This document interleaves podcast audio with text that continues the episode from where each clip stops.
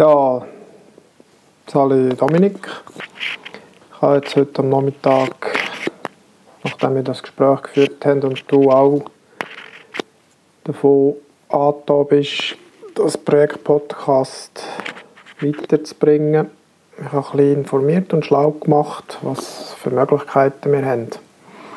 Also das File, das du jetzt hier hörst, habe ich mit meinem iPhone S4, mit dem Headset von unserem Samsung Galaxy S4 aufgenommen. Der Aufwand ist minim. Nach der Aufnahme habe ich die, das File direkt die, kann man so einrichten, dass die zu mir auf mein Mail kommt. Da kann ich den Vorspann noch dran hängen und dann nachher in diesem Programm Podigy veröffentlichen. Das ist ein Spezialprogramm, respektive eine Seite, um Podcasts zu veröffentlichen. Was gäbige daran ist, man hat automatisch ein Archiv, man kann Bilder rein tun, man kann Stichwörter und man kann gerade direkt noch äh, Kommentare abgeben und das für gratis bis maximal 60 Stunden, 60 Minuten pro Monat. Den Link habe ich dir auch noch gerade beim Mail dabei. Da kannst du mal anklicken und mal das ein bisschen anschauen.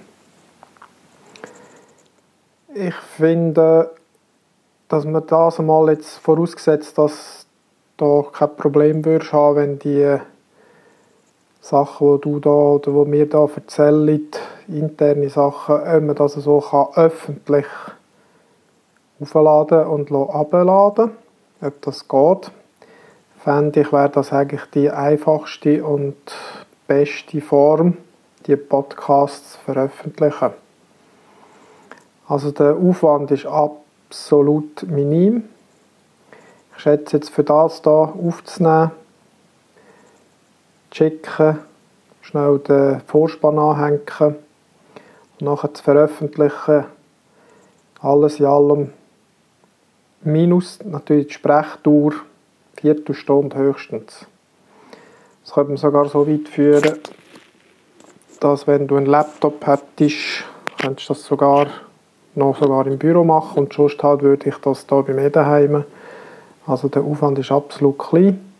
Was man auch kann, ist die Veröffentlichung timern. Das heißt, du kannst jetzt eine Aufnahme machen, kannst das Zeug kann man so weit vorbereiten und sagen, veröffentlicht das jetzt in vier, fünf Tagen um die und die Zeit.